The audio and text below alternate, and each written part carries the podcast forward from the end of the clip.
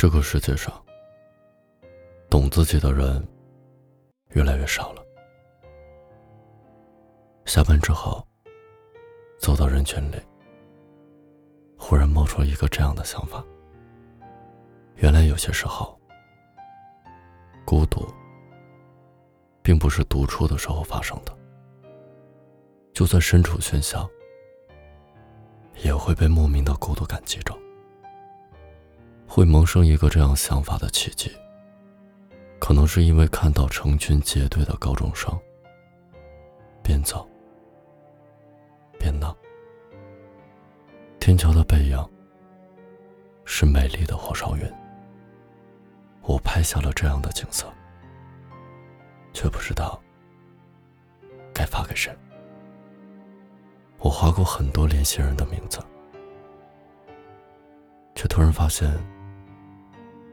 一个一个都失去了联系，但就算主动联系上了谁，最后的结果好像都差强人意。在忙碌的工作间隙打个电话，却只敢报喜；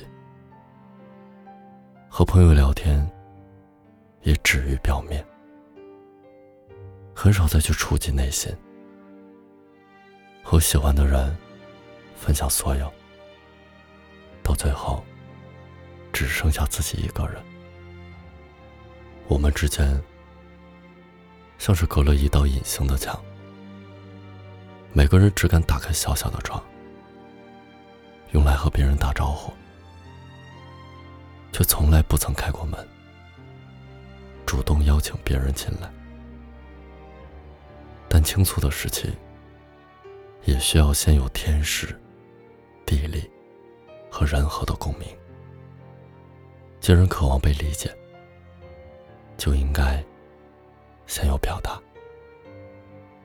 沉溺其中的时候，不知不觉，心门就会打开一条缝。在辗转反侧、睡不着的夜里，看完一部电影，将电影的截图。发到朋友圈里，却意外的收到了一个评论。点开以后发现，是以前经常在一起看电影的室友。他在评论里，刚好说到戳中我的电影台词。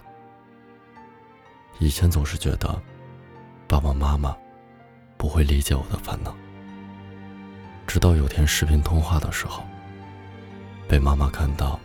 我桌子上的方便面，就收到了他从家里寄来的美食和营养品。有的时候，并不是要靠言语去说，才算懂得。和你之间的隔阂，伸出又缩回的双手。本来以为两个人都已经走到了该结束的地方。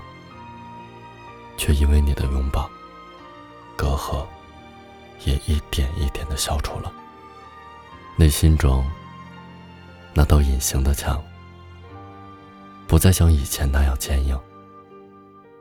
原来，心房是这样一点一点的被温暖和融化了的。